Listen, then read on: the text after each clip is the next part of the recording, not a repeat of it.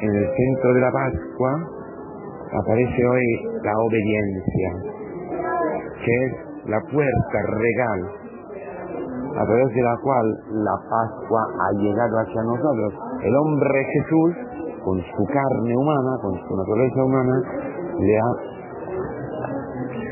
en el Getsemaní, después de una vida en la obediencia, pero en el Getsemaní ha cumplido, ha dado plenitud a esta obediencia al Padre y nos ha salvado y nos ha hecho llegar la virtud de la Pascua, la vida eterna.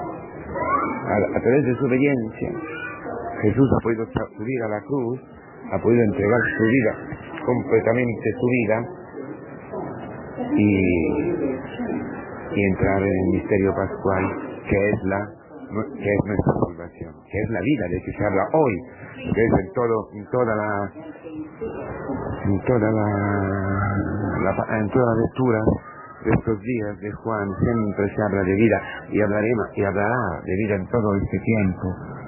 La vida, la vida eterna, el pan de la vida. La vida, la vida. ¿Qué vida tiene? No hay vida verdadera sin obediencia. Porque la obediencia es lo que hace de la vida terrena el, las entrañas de la vida eterna. La obediencia es que abre la puerta a la vida eterna dentro de nuestra vida terrena. Pues habla de, quien habla de, la, las cosas de la tierra, habla de la cosa de la tierra, punto. Habla de la tierra. El que es de la tierra, es de la tierra y habla de la tierra. Quizás tu padre, quizás tu madre, quizás tu marido en ese momento, quizás tu mujer en ese momento, aún estando desde mucho tiempo en el camino. ¿Quién sabe? tus hijos, tus padres, hablan de la tierra porque son de la tierra. Esto, hablar de la tierra, no tiene destino eterno, habla de corrupción, habla pensamientos mundanos que no nos satisfacen, que nos pueden ayudar en este momento preciso para soltar nuestra, nuestra justicia, nuestro, nuestros criterios, luchar para ellos, pero la verdad es que no, no voy a hablar, no voy a hablar de, de mi destino, que no habla profundo de mi corazón. La cultura, mucha parte de la cultura, la política, la filosofía, los amigos, los compañeros del trabajo, tu suegra, no te hablan del cielo. ¿Por qué? El que viene del cielo está por encima de todo. Es el primero, es el primero que ha pasado por la tierra subiendo al cielo. Es el primero que ha hecho esta Pascua, este paso desde la tierra al cielo. Por eso, él, él habla de lo que ha visto y ha oído. ¿Qué ha visto y qué ha oído? Lo que ha visto y oído en el cielo, ¿qué ha visto? El amor infinito de Dios para ti. Un amor que no puede, que no te deja. Un amor infinito. Que no te deja en tus dudas, que no te deja en tu desobediencia, que no te deja en tus moralismos, que no te deja en tus eh, neurosis, al lo que el Hijo ha visto y oído, ha sido lo que ha visto y oído el Padre, y que ha visto y oído el Padre, el pueblo de Israel que sufre, que sufre, el pueblo de Israel que sufre, hermanos queridos, que grita por la esclavitud en, Israel, en, el, en Egipto, y baja, y baja desde el cielo con su Hijo, para salvarnos, para liberarnos, para sacarnos de la mentira. Porque toda nuestra vida se juega en la obediencia al Hijo. Porque si tú obedeces al Hijo, vendrá la, la vida. Si no obedeces al Hijo, no verás la vida. No verás. No, ¿Qué quiere decir no ver la vida? No ver la vida en la historia, en la vida de Dios en la historia, no ver su amor, no ver nada y no discernir nada, y no saber cómo actuar. Es, es impresionante la importancia de la obediencia. ¿Y, y qué quiere decir obedecer al Hijo?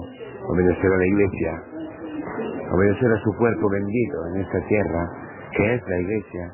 Porque el Hijo nos habla a través de la Iglesia, nos habla a través de sus ministros, a través de los catequistas, a través de la comunión de los hermanos, a través, muchas veces, a través de tu mujer y tu marido. Sí, aunque cuando no parece, te está diciendo algo. ¿Obedeces o no? No, pero es que mi marido se está alejando de la iglesia, mi marido no me está entendiendo. Obedece. ¿Eh? Obedece. Obedece a tu marido.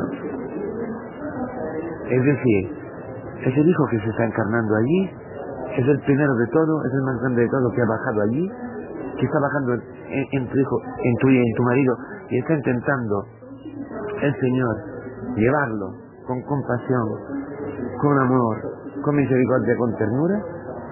¿Lo crees esto? No, no lo crees, ¿verdad? Pero si la fe es un don sobrenatural, es una virtud sobrenatural. ¿Pero qué quiere decir que es una virtud sobrenatural?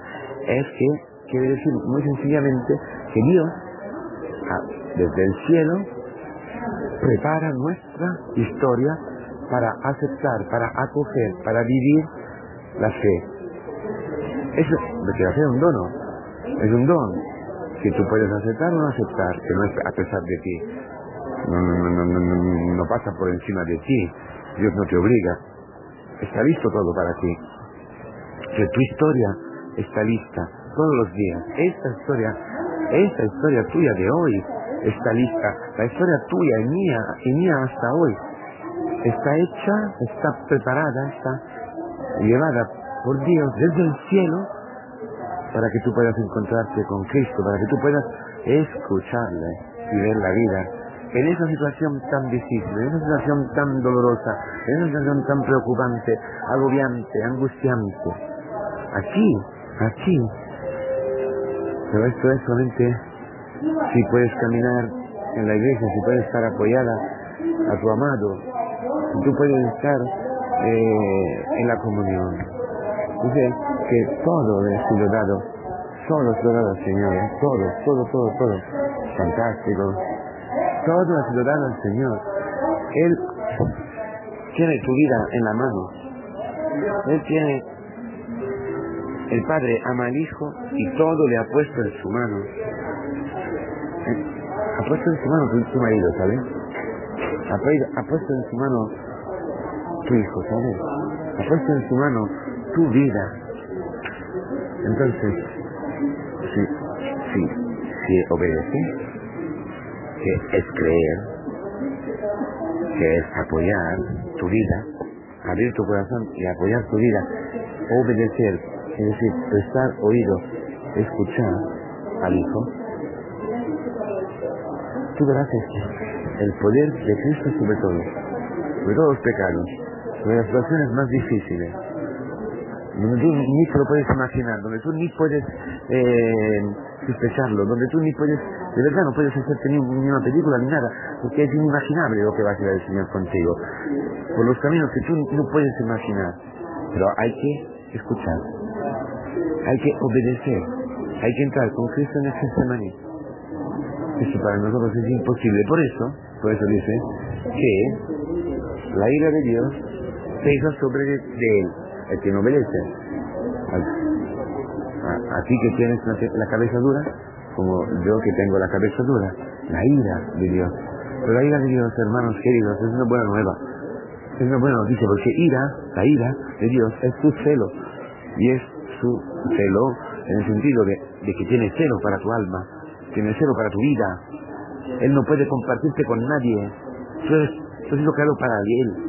Tú has sido creada y redimida para Él. Y hasta que esto no se cumpla, Él no, Él arde, está ardiendo de celo, de ira. Es toda la historia que te quema, toda la historia que quema todos los ídolos, toda, toda la historia que quema todas las ilusiones, todas las mentiras del demonio y que te hace sufrir mucho, la ira, ¿por qué el Señor está en contra de mí? ¿Por qué el Señor se la tomara conmigo? ¿Por qué me detesta injusticia? ¿Por qué eso me está ocurriendo? ¿Por qué? No, no, no, es amor, es la ira de Dios que te está purificando para que tú puedas poseer, puedas ser poseída por Él, para que tú puedas pertenecer a Él, para que tú puedas escucharlo, obedecerle, ver la vida, en tu vida, en tu historia, en tu familia, en tu matrimonio, en tus hijos. Ánimo pues, porque todo lo que está ocurriendo es la Pascua, es el pasar, el paso desde la tierra al cielo, es aceptar el testimonio, el martirio de amor de quien, ha venido desde el cielo para decirte, yo he vencido la muerte, yo he vencido la tierra, yo he vencido el mundo. Todo eso se va a cumplir en tu vida. Ánimo pues, eh, porque tú aceptarás ese testimonio, el martirio de amor de Cristo para ti, porque vas a testiguar a todo el mundo y testimoniar a tu, a tu vez, testimoniar tú con tu vida, que Dios es verdadero, que Dios es veraz, que su amor existe, que primero Él existe y que segundo Él es amor en tu vida para quien te está al lado. Feliz día, feliz Pascua todavía.